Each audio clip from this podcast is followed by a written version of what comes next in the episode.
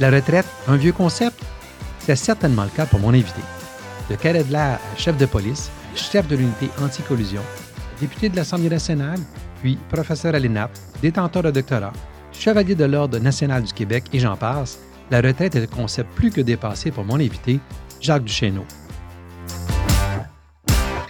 Fait que, Jacques Duchesneau, merci beaucoup d'accepter mon invitation à la retraite, un vieux concept. Euh, si tu permets, Jacques, je vais faire brièvement, très brièvement, ta, ta bio. Parce que si j'étais pour la faire au complet, on serait ici euh, toute la journée. ça veut seulement dire que je suis vieux. Non, ça veut aussi. Ben, écoute, il y a du monde qui sont vieux puis qui n'ont pas accompli le dixième de ce que tu as, accompli.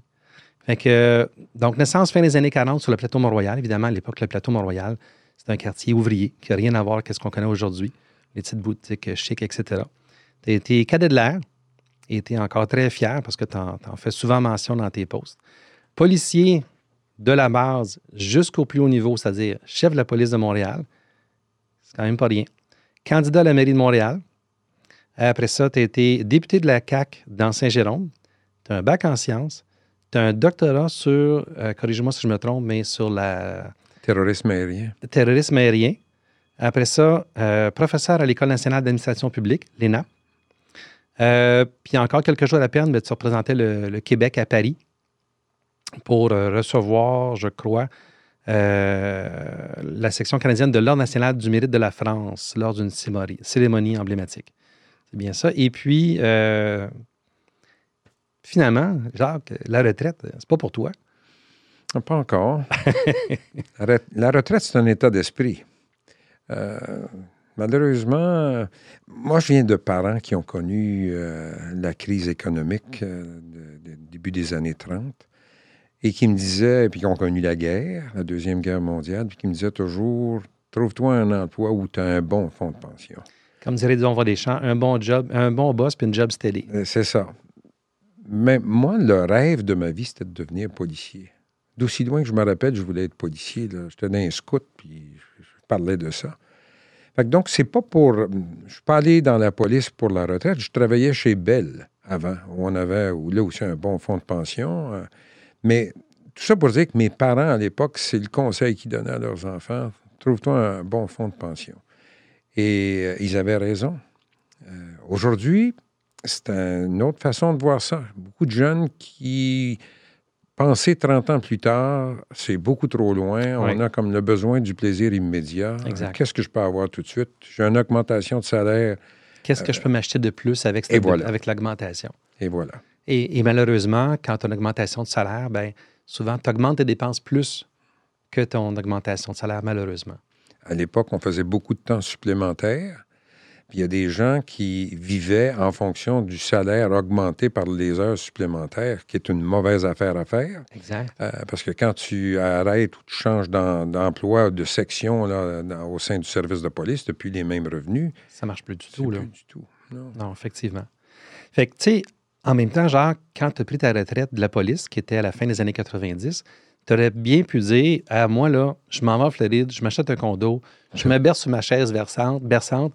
Mais euh, c'était comme ça, c'était juste ton préambule à tes autres carrières, finalement. Moi, j'ai quitté la police, bien honnêtement. Euh, tu t'aperçois après 30 ans que c'est un métier qui use. Et quand tu es dans le feu de l'action, tu le vois pas. Mais l'année qui a suivi, j'ai fait une campagne électorale à la mairie de mhm. Montréal. Heureusement, je n'ai pas été élu.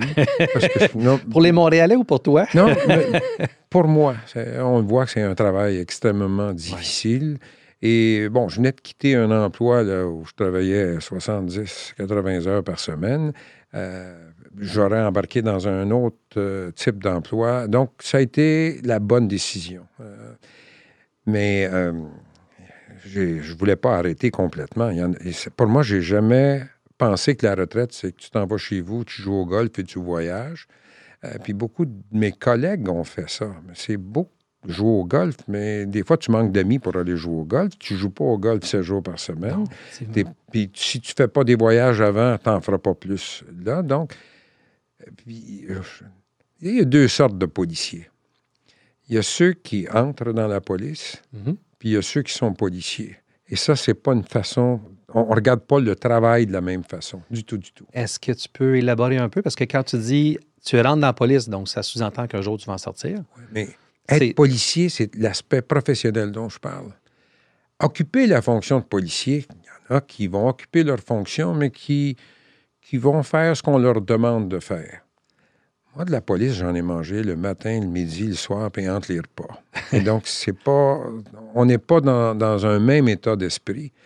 Puis je dis pas ça de façon négative, c'est une réalité. il y en a qui le disent. Ce que je voulais vous dire par ça, c'est il y a des gens qui entrent dans la police et qui disent Moi, j'ai hâte dans 30 ans. Mhm. Moi, je me souviens pas euh, d'avoir même pensé prendre ma retraite. Puis j'étais directeur, donc j'avais près de 30 ans de service. Puis je me suis posé des questions si je devais prendre ma retraite. C'est vraiment euh, la pression. Moi, j'ai vécu des crises euh, tout au long de ma carrière. On s'entend. Donc, tu es entré dans la police à quel âge? Ben, pas à quel âge, mais plutôt en quelle année à peu près? 1er avril 1968. OK. 4 avril 1968, Martin Luther King est tué.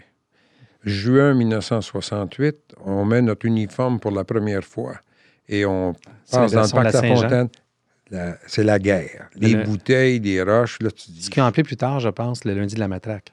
Est-ce que c'était ça? Non. non. Euh, il me semble que c'était lundi de la matraque, c'était pas. Euh, ou le dimanche de la matraque, c'était à Québec. Mais, peu, importe. Ce que je vous dis, c'était. Une... Ça brassait. Ça brassait. Une zone de guerre. Puis c'est la première fois qu'on mettait notre uniforme. Euh, on a eu mai 68 euh, en Europe qui a eu des effets ici. Euh, Robert Kennedy a été tué. Donc, on vivait à une époque qui était en pleine ébullition. Totalement. Donc, c'est peut-être ça qui a fait que je me suis dit, inconsciemment peut-être, mais ça, c'est la norme. Hein? Mais pour le commun des mortels, c'est pas la norme. Non. Donc, j'ai. Je suis embarqué là-dedans et j'ai ramé jusqu'à euh, au 4 avril 1998. Des fois, j'ai ramé à contre-courant, je peux vous le dire. Parce que tu as accompli quand même des choses assez euh, hors du commun, disons ça comme mm. ça. Euh, on recule dans les années, tournant les années 80, début 80. Tu te retrouves dans une situation où est-ce que tu dois arrêter ton boss. Mm-hmm. Henri Marchessault, par le suite, on a découvert qu'il faisait du trafic de cocaïne. Mm. Henri Marchessault, qui était à ce moment-là, qui était quoi, directeur des stupéfiants? Ou... Il était le capitaine détective, commandant de l'escouade des stupéfiants, mais au-delà de son titre, c'était la personne connue et reconnue au service de police. Quand on avait besoin de faire une interview, on envoyait Henri Marchessault.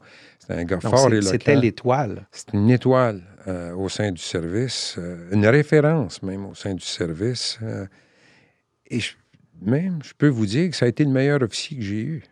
Wow. Mais euh, à un moment donné. Euh, Donc, à un moment donné, les, doutes, éventuellement, les preuves s'accumulent. Euh, il y a des caméras qui sont placées dans, les, dans la voûte.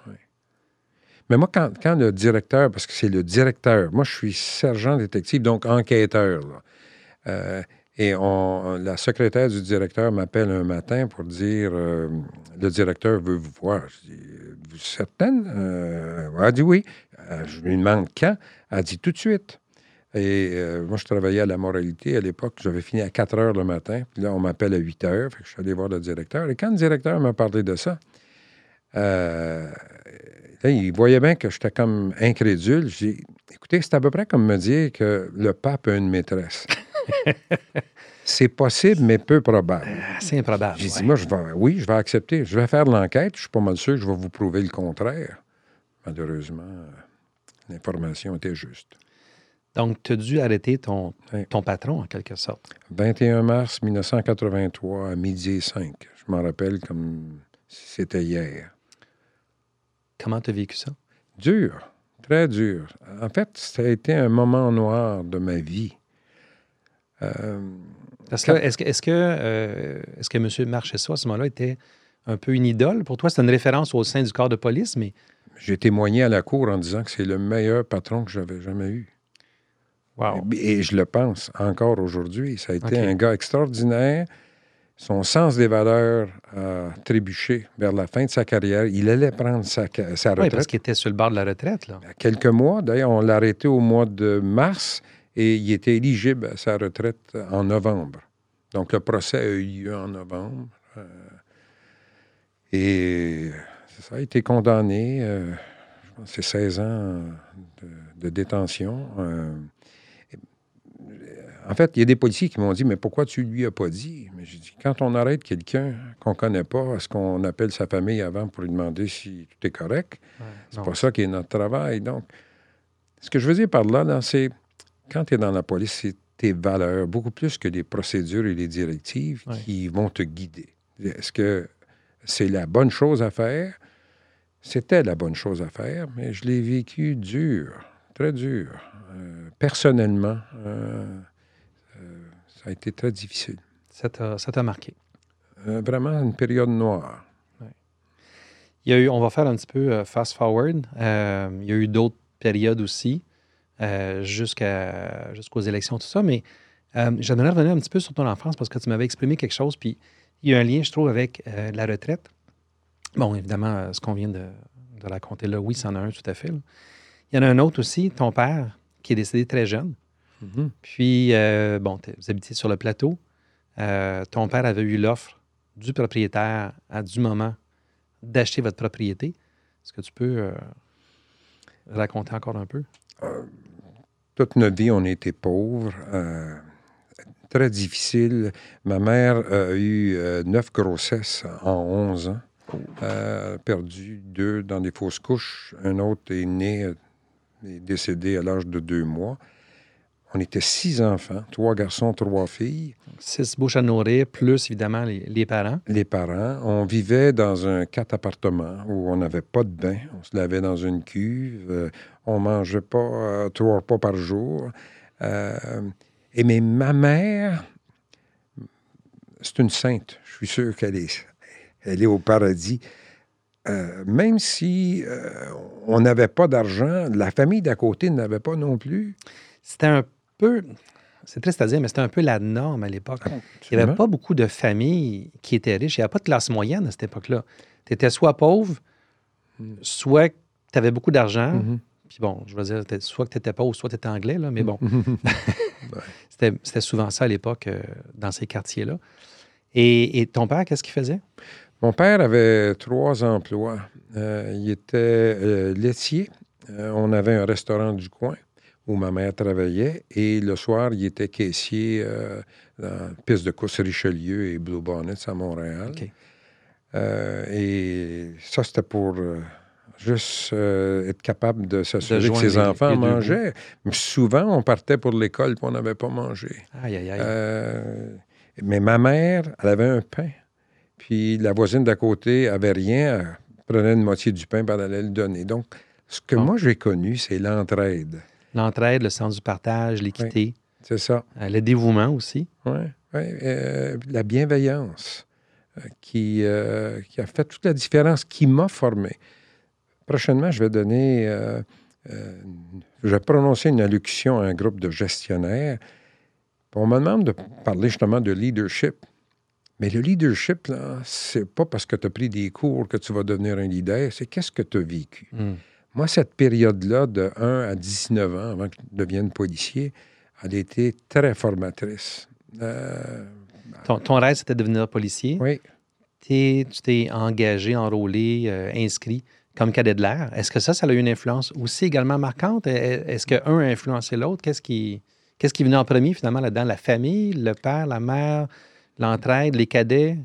Être pauvre t'oblige. Ma mère nous disait toujours on va s'en sortir. C'était un modèle d'optimisme.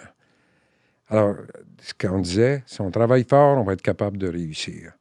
Les cadets de l'air, c'est tout simplement que je voulais apprendre la marche militaire parce que je savais que je voulais être policier, puis que dans la police, il marchait de façon militaire. Être cadet de l'air m'a sauvé la vie. La, première paire de, de souliers neufs que j'ai eus, c'est mes souliers de cadet de l'air. Donc, j'en ai pris soin. Wow mais on m'a formé. J'ai appris à travailler en groupe. Parce qu'être un leader aujourd'hui, c'est la personne qui pense que lui seul va faire la différence comme leader, c'est zéro. Zéro. C'est pas de même que ça fonctionne, c'est par les équipes. Tu peux avoir le titre, mais si tu pas l'autorité morale, ça mène nulle part. Et voilà. Et tu peux ne pas avoir le titre et avoir l'autorité morale et être un leader. Absolument. Donc, les cadets, ça a été ça. Euh, je suis sorti la première fois du Québec euh, pour un camp d'été euh, à l'extérieur, au camp Borden en Ontario. J'étais là sept semaines. C'était un cours de leadership. L'année d'après, j'ai été en voyage d'échange en Angleterre et en Écosse. On avait choisi 25 Canada à travers 25 cadets de l'air à travers le pays. Et j'ai été choisi. Je suis allé là-bas. Moi, je suis allé voir la reine. T'avais... ouais. T'avais quel âge à ce moment-là? 17 euh, ans. Wow. Fait un jeune du plateau Mont-Royal, d'un quartier ouvrier, qui sort à l'extérieur du pays pour aller voir. Puis là, on parle de. en, quelle année à peu près? 1966. 1966. Euh, c'est dans le tournant de la Révolution tranquille aussi. Hum. On, commence à s'ouvrir à l'universel. Euh, ça a dû être une expérience absolument incroyable pour toi. extraordinaire. On a fait D'abord la France, l'Angleterre et l'Écosse. Mais le souvenir impérissable, c'est que je suis commandant d'une section de 24 cadets et, on rentre sur les terrains de Buckingham Palace. Moi, la reine, je l'avais vue euh, sur des pièces de monnaie, les billets de banque. Là, je m'en vais voir la reine. On ne l'a pas rencontrée, mais on était sur son, son territoire d'une certaine façon. Et après ça, on faisait des tournées des municipalités. Donc, euh, le maire de Londres, on a un, dîner. Je suis seul qui parle français et anglais, même si je baragouine en anglais. Et euh, je me rappelle d'avoir demandé à un des officiers qui nous accompagnait qu'est-ce que je dis? Je dis n'importe quoi. De toute façon, ils ne comprennent pas. Ils comprennent pas le français. Mais je m'efforce, puis je fais mon, mon, discours en français et en anglais. À la fin du discours, la femme du maire de Londres vient me voir et me parle dans un français impeccable. Elle avait tout compris ce que j'avais dit. donc, juste vous dire que c'est des expériences euh, qu'on ne trouve pas souvent qui m'ont formé. Et l'année d'après, ma dernière année comme cadet de l'air, on est en 1967, il y a un camp d'été pour le centenaire du Canada. Oui, qui correspond en même temps à l'année d'expo, le centenaire. L'année d'expo, c'est pour ça que les cadets s'en viennent ici. Et je me rappelle, je suis le, le cadet commandant et il y a 900 cadets sur la parade. Et moi, ce qui impressionnait ma mère, c'est qu'à l'époque, on faisait les commandements en anglais. Puis de voir son fils qui parlait anglais. Parce qu'au début, quand je suis arrivé au premier camp d'été, je n'étais même pas capable de dire ce que je voulais manger. Je pointais avec mon doigt. donc, j'ai appris. Mais je parlais de ma mère. Ma mère, mhm. qui est une Québécoise, euh, qui a vécu la crise, comme je le disais, parlait français, anglais et grec couramment. Grec? Elle a été élevée avec des jeunes grecs. Et moi, de voir ma mère appeler ses amis et avoir une conversation de 15-20 minutes là, en grec. Parce que le grec n'a rien à voir avec le français ou l'anglais. Elle a travaillé euh, dans des restaurants euh, qui étaient la propriété de, Grecs. Ses voisines étaient des Grecs. Fait elle a vécu. Ma mère avait fait une troisième année. Mais pour elle, il n'y a rien qui aurait empêché d'atteindre tous les buts qu'elle pouvait fixer pour ses enfants. Euh, et elle-même était un exemple. Wow, impressionnant. Hmm. Bien, je trouve que on, digresse un peu par rapport à la retraite, tout ça, puis c'est parfait aussi. Mais ce, que ça me, ce que ça me dit, en fait, c'est qu'il y a eu une ouverture à la culture d'autrui aussi. Mm-hmm. Euh, parce que, bon, de voyager, de faire des efforts de parler dans une langue qui n'était pas la tienne, mm-hmm. devant le maire de Londres. Mm. Euh, d'avoir une mère aussi qui a appris le grec, alors mm. que le grec, a priori, c'est comme quelle sorte de langue bizarre que c'est, en tout cas pour moi. Mm.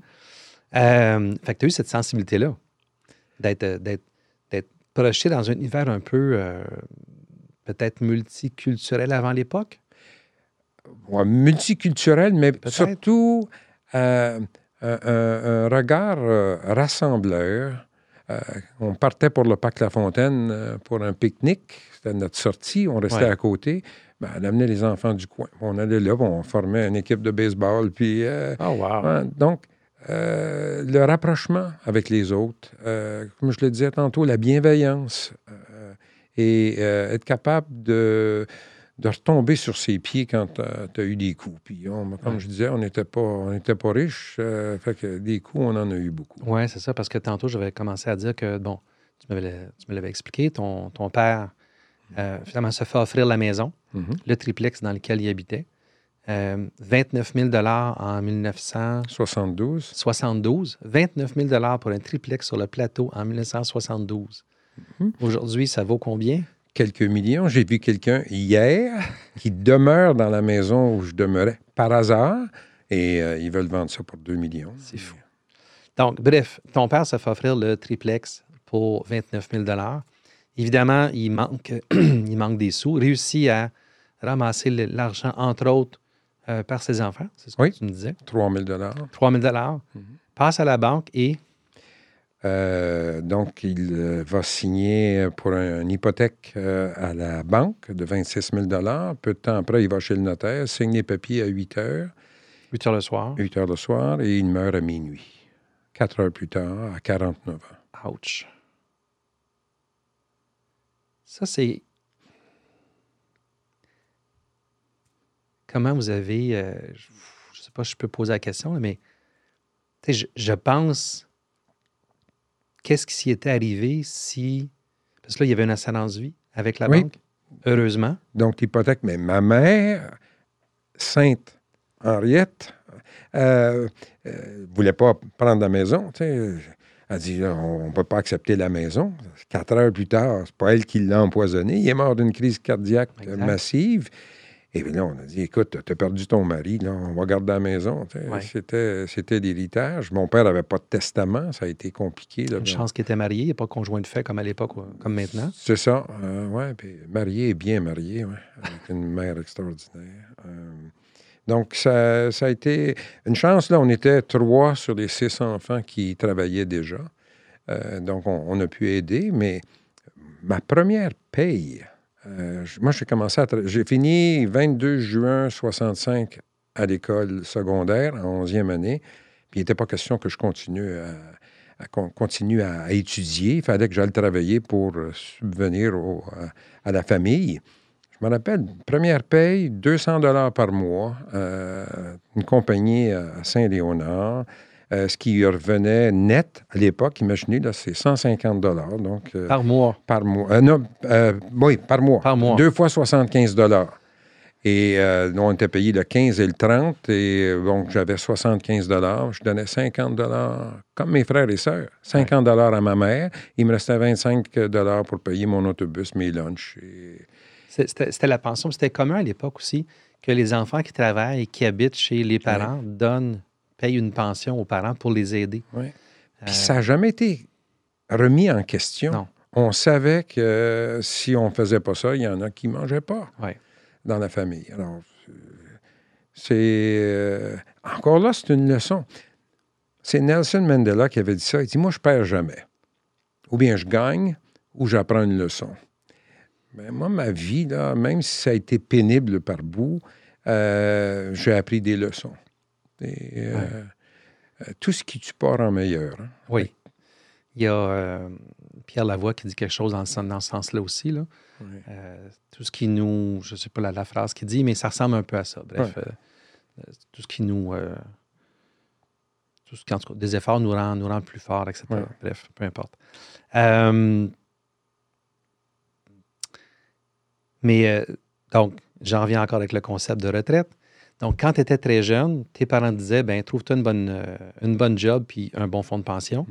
Comment tu voyais ta retraite quand tu étais jeune? Est-ce que tu- est-ce que c'est quelque chose que tu voyais, ta retraite? Est-ce que c'est quelque chose que tu imaginais ou c'était comme, comme moi, quand j'étais jeune, ceux qui étaient à la retraite, ben, ils se berçaient puis trois ans après, ils mouraient. Et voilà. Euh, je veux dire, ils se berçaient à 65 puis à 68. 70, quand tu étais chanceux, là, ça s'arrêtait là pour eux autres. Euh, mais il y en a qui se disent Ah, mais quand je vais être à ma retraite, je vais faire ci. Ah, quand je vais être à ma retraite, je vais faire ça. Mais toi, étant jeune, quand tu étais jeune, la retraite, tu envisageais ça comment? Euh, D'abord, c'était loin. Euh, ce que j'avais vécu dans mon enfance, c'est de vivre le moment immédiat. Euh, tu profites d'aujourd'hui, puis on verra demain. Donc, comme je dis, cadet de l'air parce que je voulais apprendre la marche militaire. J'étais allé travailler chez Bell parce que je savais que euh, la police faisait de l'écoute électronique, donc je voulais savoir comment faire ça. J'ai appris l'anglais parce qu'il fallait parler Oui. euh, anglais dans la police. Donc, mes objectifs étaient jamais si loin. C'était toujours, OK, je vais atteindre euh, mon rêve de devenir policier. Et donc, j'ai pris les moyens à court terme. Je me suis entraîné comme jamais, j'ai fait du judo, tout ça pour me préparer. Une fois dans la police, je savais qu'on était éligible à la retraite à 25 ans, mais tout le monde prenait la retraite 30 ans plus tard. Mais moi, j'ai toujours vécu le moment présent. Donc, moi, j'ai savouré chacune des étapes. J'étais policier patrouilleur dans le secteur du parc La Fontaine. Mhm. Euh, des moments extraordinaires. Euh, euh, euh, accoucher. Je, je- tout jeune, j'ai 19 ans, j'ai jamais vu une femme nue de ma vie et je vais accoucher une femme. Puis c'est elle qui m'a rassuré. Fait que c'est... Mais je, je vivais ça comme une expérience nouvelle, euh, mais sans, sans penser trop loin. Euh, puis justement, quand tu regardes pas trop loin, tu vis le moment présent, tu le savoures. Ouais. Fait que mon objectif, c'était toujours de regarder deux, trois ans plus tard. Donner un, un autre exemple. Quand on est à l'école d'entraînement, on est en 1968, on s'apprête à mettre notre uniforme pour la première fois Mhm. avant de connaître euh, l'émeute. Le champ de bataille. Il y a un instructeur qui dit Vous allez être où dans 25 ans Et là, il commence par la lettre A, Asselin, puis là, euh, B, B, Bernard. Bon. Et tout le monde dit ben moi, je veux être euh, sur l'autoradio, d'autres qui veulent être à la circulation, d'autres qui euh, veulent aller à la police jeunesse. Nommez-les. On a 160 fonctions au service de police. Presque tout a été dit quand il arrive à D, du Chéneau. Et du Chéneau, moi, je vais être directeur du service de police. Et là, Rien la, de moins. classe, la classe se met à rire. Mais moi, c'était plus une boutade. Je me disais, quand tu rentres dans une organisation, tu te dis, bon, bon, on va regarder vers le sommet, mais c'était pas une fin en soi. Alors, j'ai, j'ai dit ça et tout le monde de mon contingent m'a toujours appelé Monsieur le directeur, même avant là, que, que je Même sois- avant. puis je pensais, moi j'ai fait ma carrière dans les enquêtes et je suis passé du plus bas grade aux enquêtes, sergent détective, jusqu'à directeur en 9 ans. J'avais comme oublié ça. Euh, j'ai étudié. Euh, quand j'ai quitté l'école à 16 ans, les cégeps n'existaient pas. Mais j'ai fait mon bac, ma maîtrise, euh, le cégep, le bac, la maîtrise et un doctorat en étudiant. En fait, quand j'ai défendu ma thèse de doctorat au Collège militaire royal de Kingston, le professeur pose toutes sortes de questions. Après ça, il dit Monsieur Duchesneau, au-delà de, de l'aspect académique, qu'est-ce que vous avez retenu? Là, je pense, je vais prendre trois, quatre secondes pour penser. Je dis Ben, Peut-être la persévérance. Il s'est étouffé avec son verre d'eau. Ça m'a pris 50 ans et deux jours. J'ai fini l'école euh, euh, secondaire le 22 juin 1965 et j'ai gradué le 24 juin 2015. Fait que persévérance, il dit, vous, vous, êtes, Oui. vous avez bien dit persévérance. Mais oui. Oui. Mais encore là, je retiens ça de mes parents. Parce que ce qu'on peut remarquer dans, dans ce parcours-là, dans ce que tu, tu exprimes, c'est que dans le fond, tu avais des objectifs, des ambitions, Mhm. mais en même temps, tu visais, euh, il y en a qui pourraient dire la théorie des petits pas. Donc, je vais accomplir ça, puis ensuite ça, puis ensuite ça. Puis à chaque fois, tu avais comme un nouvel objectif, finalement. Oui, Mais mais, oui, parce que j'ai changé euh, de, de domaine dans les enquêtes euh, différents. Ma mère nous disait toujours, assurez-vous, puis ça venait de, de Baden-Powell qui a créé les, Ouais, les les scouts. scouts. Euh, travailler pour rendre le monde meilleur. C'est quoi la différence que je vais apporter dans le monde dans lequel je vis? Puis c'est toujours ce que j'ai Toujours fait très dans cette optique-là. une des belles choses, c'est quand on avait des ambulances au service de police, deux fois, euh, on a été appelé, puis quelqu'un était mort, on l'a réanimé. Hein? Donc, moi, ma paye, ma pension, c'est pas ça qui comptait, c'est qu'est-ce que je fais qui me rend heureux? Ouais. Et c'est de même Puis- que je l'ai vécu. Puis visiblement, de prendre ta pension pour toi, c'était pas ça qui te rendait heureux. Donc, de continuer par la suite. Bon, oui, il y a eu les candidat- candidatures à la mairie. Ouais. Euh, après ça, puis là, je, je saute peut-être des étapes, là, mais il y a eu euh, l'unité anticorruption, il y a eu un, un rapport qui a été émis parce qu'il y avait de la, de la collusion, corruption euh, au niveau du ministère des Transports, entre autres. Euh, et puis, éventuellement, ça l'a mené à la fameuse euh, commission Charbonneau. Mhm. Et ça menait à plein d'autres choses après aussi. Donc, ça a resserré beaucoup les règles. L'AMF a aussi resserré les règles, et ainsi de suite.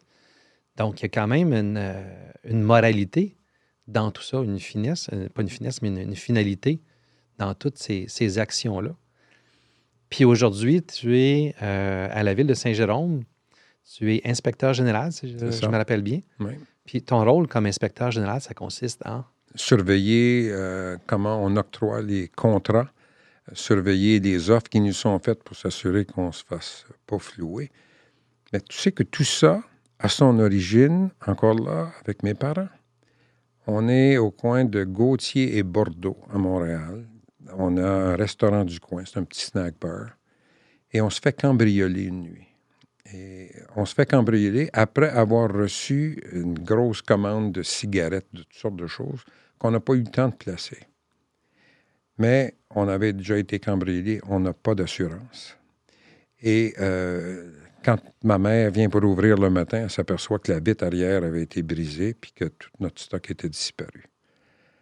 Jusque-là, regarde, c'est triste, mais vers à peu près midi, on reçoit la visite de deux policiers de Ville-Saint-Michel qui nous disent, qui disent à mes parents, euh, on a arrêté des personnes qui ont commis euh, votre crime sur le boulevard Saint-Michel. Mais euh, ma mère dit oh, Qu'est-ce que vous avez trouvé? Est-ce qui a été volé? Ils disent Oui, mais moi, mes enfants ont beaucoup de besoins. Fait qu'il faudrait peut-être payer. Fait que si vous me demandez pourquoi j'ai eu la corruption. C'est assez écœurant comme truc. Mais c'était à l'époque où les policiers n'étaient pas payés. Donc, puis, chaque fois qu'on donne du pouvoir à quelqu'un, si on ne le contrôle pas, on peut avoir des surprises comme celle-là. Ah. Mon père me racontait un peu des choses similaires. À l'époque, il travaillait dans une entreprise qui s'appelait euh, JP Laberge, qui était une espèce de distributeur de, chocolat, de cigarettes, de choses comme ça, etc. Et puis, euh, bon, il y avait les livraisons qui se faisaient dans les restaurants, les dépanneurs, les épiceries, ainsi de suite. Puis quand il y avait des excès de vitesse ou des contraventions, ben il, savait, il avait juste à dire qu'il travaillait chez JP Laberge souvent pour s'en tirer bien parce que que je crois comprendre, c'est qu'il y avait certaines connexions entre l'entreprise pour laquelle mon père travaillait et euh, Duplessis et sa gang. Mm-hmm. Donc, euh, puis je me souviens aussi d'une émission, d'une série dramatique avec euh, René Lévesque, puis il y avait justement le avant puis le après, où est-ce que avant 1960 à peu près, ben, les élections étaient, si tu ne votais pas du bon bord, ben, tu pouvais te faire casser deux jambes ou enfin, il y avait de l'intimidation, puis ainsi de suite. J'ai connu ça. Dans les années 68, 70, on a vu des élections. Euh, il y avait des policiers dans chaque pôle. Chaque pôle, parce qu'il y avait de la violence. Il y a des gens qui rentraient euh, avec des bâtons de, baseball, puis... Euh, saccager. Oui, ils saccageaient un peu de tout. ça, je l'ai connu. C'est pas quelqu'un qui me l'a raconté. J'ai travaillé dans un pôle euh, mais début des années 60, encore là, moi, je suis un, enfant de la Révolution tranquille. Euh, et euh, j'ai suivi un peu la politique. Mon père aimait beaucoup la politique, fait que je suivais ça. Même nos professeurs à l'école nous parlaient de, politique. Ce qui m'amène aussi, tu avais raconté, raconté tu m'avais raconté un événement à un moment donné où tu avais investi tu avais acheté des actions d'une entreprise minière. Mhm. Euh, quelqu'un qui t'avait dit Ah, oh, investis là-dedans, ça va être bon, tu vas voir, tu vas faire plein d'argent. On peut en parler? Ah oui, oui. OK. Puis euh, tu m'as dit, ben, finalement, tu avais perdu beaucoup d'argent avec ça. Parce que finalement, soit que le type s'était sauvé avec l'argent, soit que finalement, l'investissement était, était nul.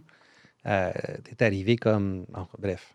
Mais j'ai perdu tout ce que j'avais investi sans que je le sache. Mais je ne suis pas tellement compétent en matière de finances. Comme je dis, j'ai aimé le travail que j'ai fait, mais les finances. Donc, j'avais un montant, j'ai investi.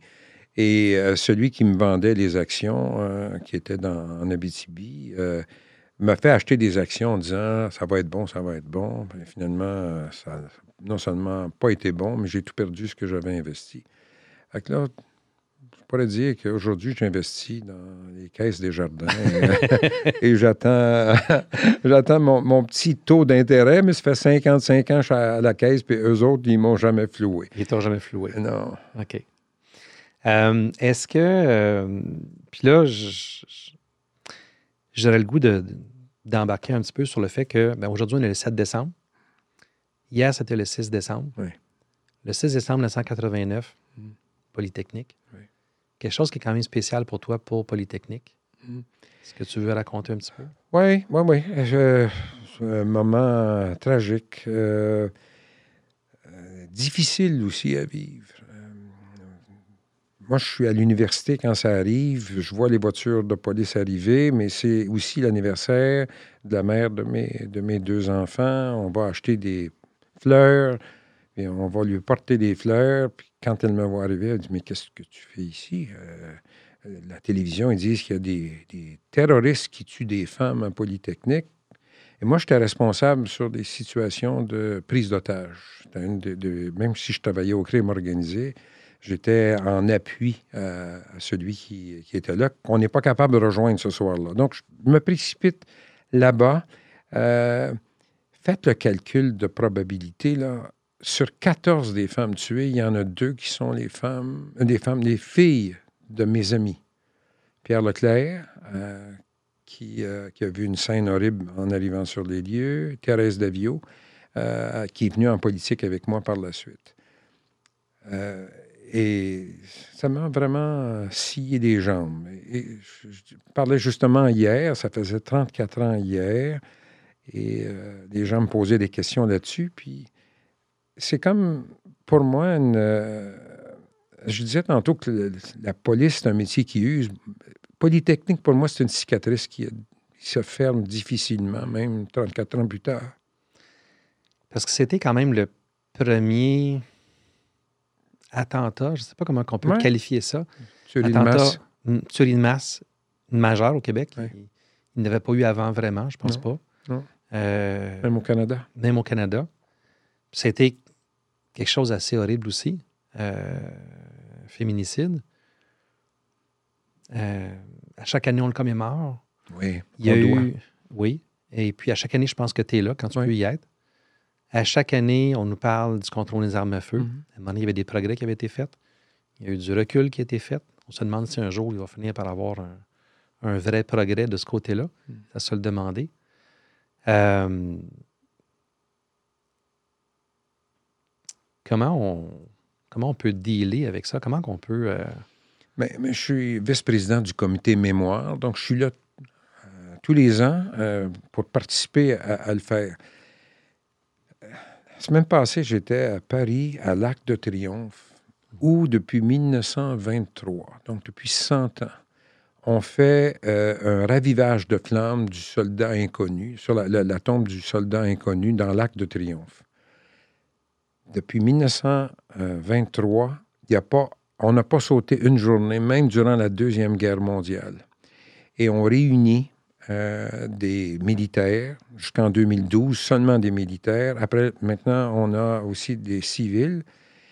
Et on a peur que le devoir de mémoire s'efface. Donc, on Mm. demande à des enfants d'être là. Donc, on m'a demandé, c'est la première fois qu'un Canadien faisait ça, de porter le drapeau. Wow. Et il y avait euh, le gardien de la flamme, qui lui, c'est sa fonction, et une jeune fille qui représentait les enfants de France parce qu'ils se disaient, nos anciens combattants, on en a de moins en moins, ils sont Exact. plus vieux. Oui. Qui va s'occuper du devoir de mémoire? Mhm. Et donc, l'idée d'avoir des enfants. C'est un peu la même chose pour Polytechnique. Euh, souvent, je prononce des allocutions un peu partout. Je parle de Polytechnique. A des gens, ils ne savent pas de quoi je parle. Euh, on s'en rappelle plus. Euh, est-ce qu'il y a quelque chose de plus atroce? Imaginez, là, vous avez une petite fille ou une fille qui est rendue euh, quand Dans même la dans la vingtaine. Ouais. euh, qui s'en va à l'école puis qui ne revient pas parce qu'elle est une, parce qu'elle est une Parce femme. que c'est une femme, tout simplement. Ouais. Donc, Je pense à ma propre fille qui va avoir 23 ans bientôt. Ouais, je pense à mes petits, petits enfants. J'ai quatre petites filles. Ouais. Donc, si, si on n'en on, parle pas, euh, ben, il n'y a plus personne qui va. C'est ça. ça. va devenir une norme. On le voit aux États-Unis, des, des attentats chaque année. Et, et c'est- on parle de 400-500 attentats où il y a eu quatre victimes et plus. Et plus, oui. Est-ce qu'on peut s'habituer de ça? Ben Non. Il y a des gens qui ne font pas leur travail. Donc, moi, ma contribution, c'est vraiment de- d'en parler. Ben, merci de le faire, Jacques. C'est important. C'est important ce devoir de mémoire-là parce que quand tu oublies ton passé, tu es condamné finalement à recommettre les mêmes erreurs. Oui, exactement. Puis ça, euh, on n'a pas le droit de faire ça. Non. Et euh, je conseille aux gens d'aller voir euh, la pièce documentaire qui s'appelle Projet Polytechnique. On est assis pendant trois heures. Personne prend son téléphone. Et là, on nous explique ce qui a été Polytechnique dans la première partie. Dans la deuxième partie, on nous fait faire un, un voyage là aussi un voyage en enfer, comme j'ai vécu avec Polytechnique, en nous racontant ce qui se passe, notamment aux États-Unis puis au Canada, euh, où on rentre dans des écoles puis on tue des enfants. Pour, euh, puis que ça, ça devient la norme.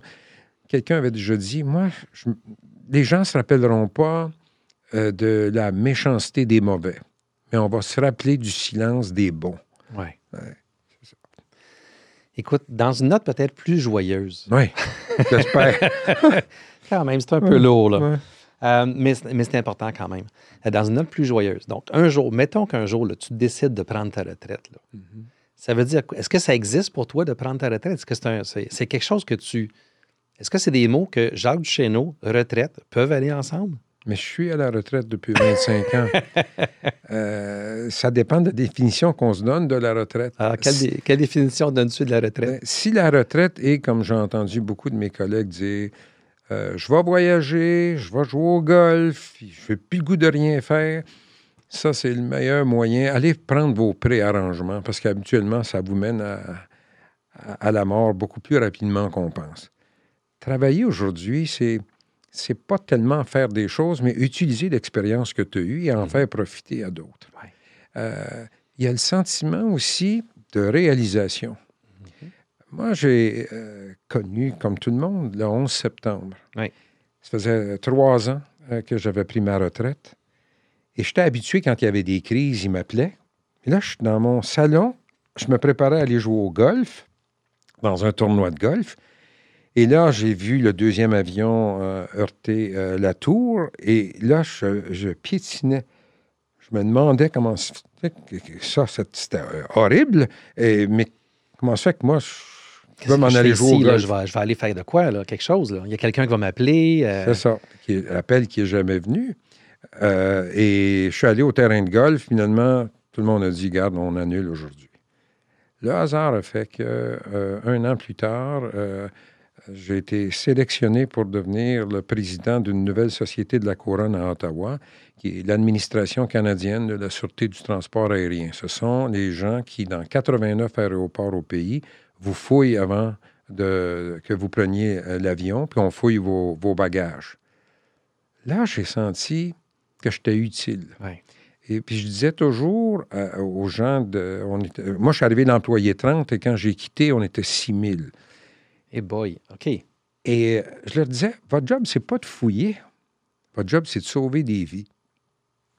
Euh, c'est la même chose. Ils vont devoir fouiller. Oui. Mais, la, perspective n'est pas la même. Et voilà. C'est quoi notre raison d'être? Nous autres, on sait que si on ne fait pas notre travail de fouille correctement, quand l'avion a pris trois, euh, trois pieds d'altitude, il est trop tard. et, donc, c'est ce que j'ai vendu.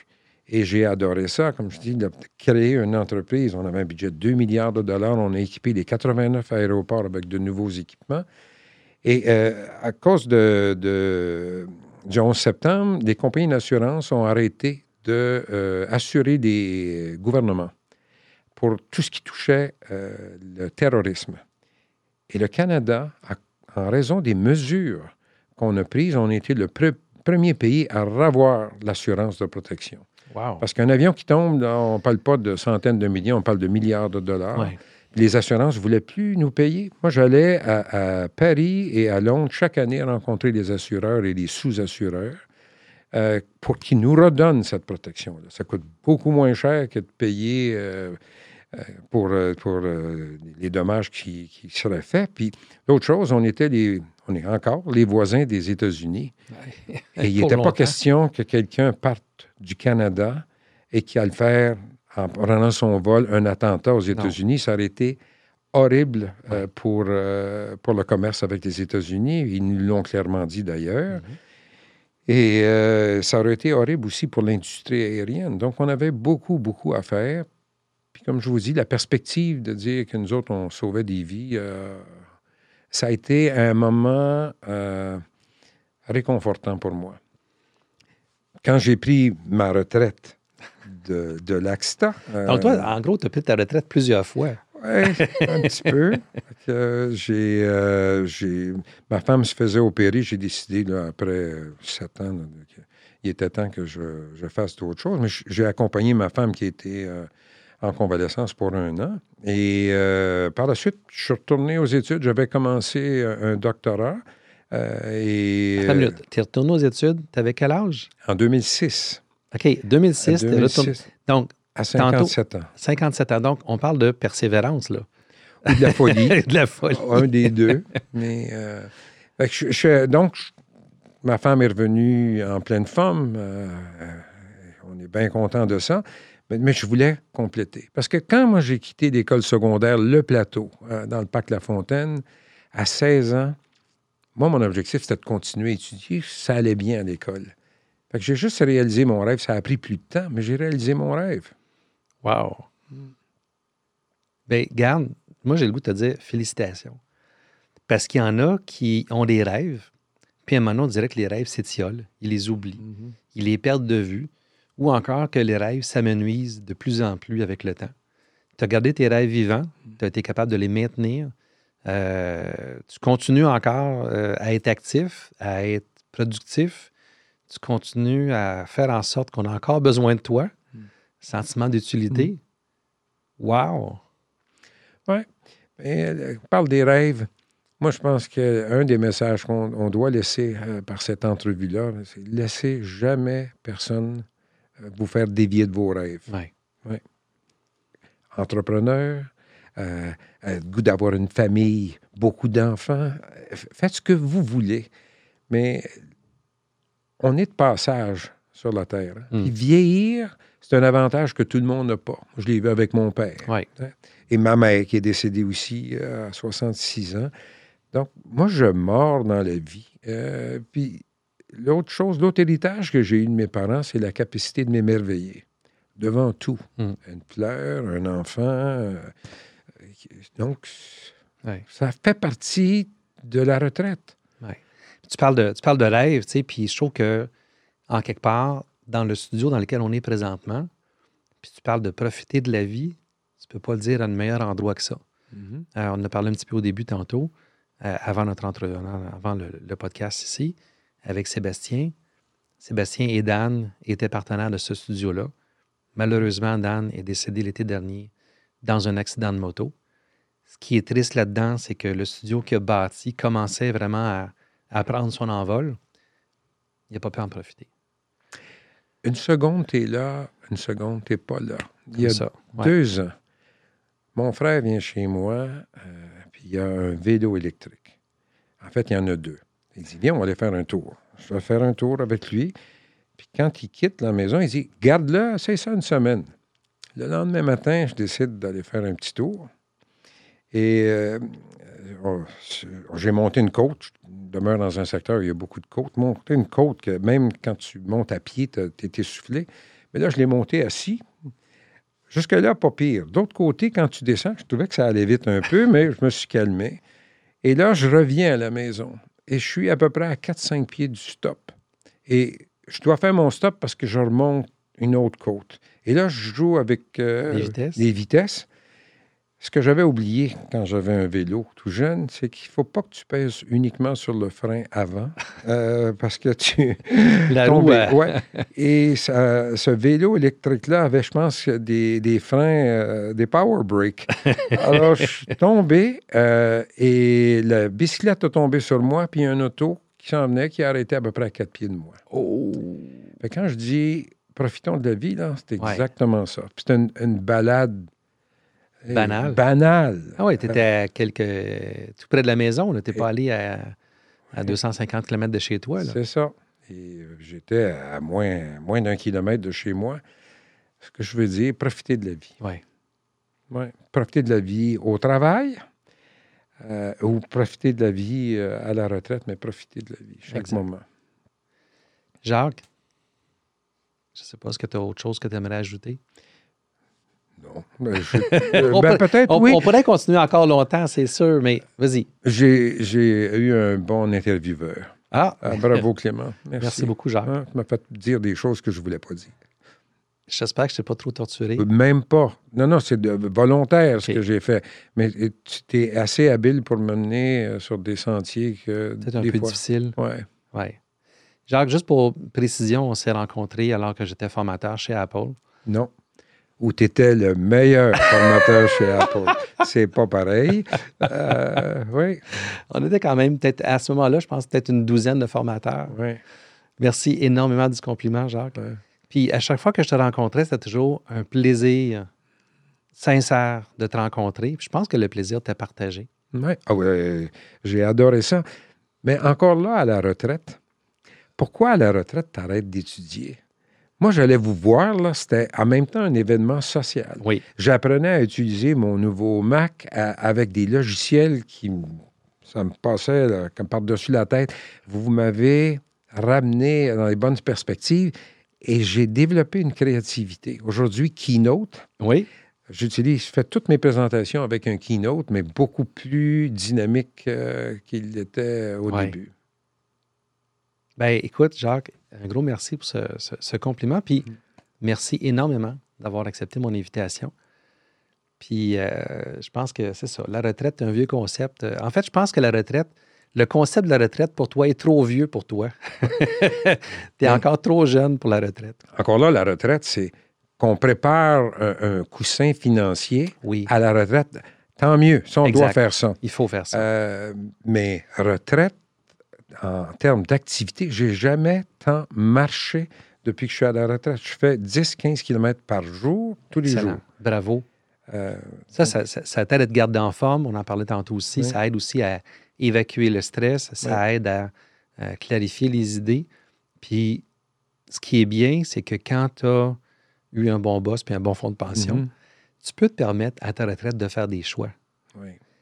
Tu travailles parce que tu as du plaisir à le faire, pas parce que tu es obligé de le faire. Ça, c'est une liberté qui vaut, euh, qui vaut énormément. Euh, mon père est mort à 49 ans parce qu'il était stressé. Euh, donc, lui, il n'a pas connu la retraite. Mais j'ai un de mes amis très célèbre qui est décédé, puis j'étais un exécuteur testamentaire. Puis il avait une grosse fortune. Puis, on parlait d'investissement. Oui. J'avais proposé quelques petites affaires, puis il dit, oh, gars, je vais y aller avec toi. Là. Mais du genre, même si je suis riche, là, je mange pas trois steaks par repas. Je mange un. Puis il était très frugal, il faisait attention.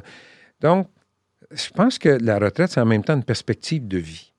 Euh, est-ce que tu as besoin, est-ce que tu vas manger plus parce que tu n'as plus d'argent? Euh, tout d'un coup, que le fait d'avoir de l'argent, ça serait d'aider les autres. Aussi. Hein? Euh, ça fait partie de la retraite. Oui. C'est pas juste mettre de l'argent en banque pour dire moi j'ai 3 millions en banque, 1 million ou 200 000. Et puis il y en a qui pensent comme ça. Puis tu connais sûrement la phrase que le, coffre-fort ne suivra pas ton corbillard. Il y en a, je pense, qui ne l'ont pas compris puis qui continuent à faire des batailles futiles euh, pour être bien sûr d'avoir plus d'argent. Mais qui va servir à qui ou à quoi? Et voilà. Ouais. Et voilà. Je pense que le plus bel investissement qu'on peut faire, c'est dans nos enfants. Oh my God, mais ça. Oui. Jacques, je te remercie beaucoup. Merci. Merci, Jacques.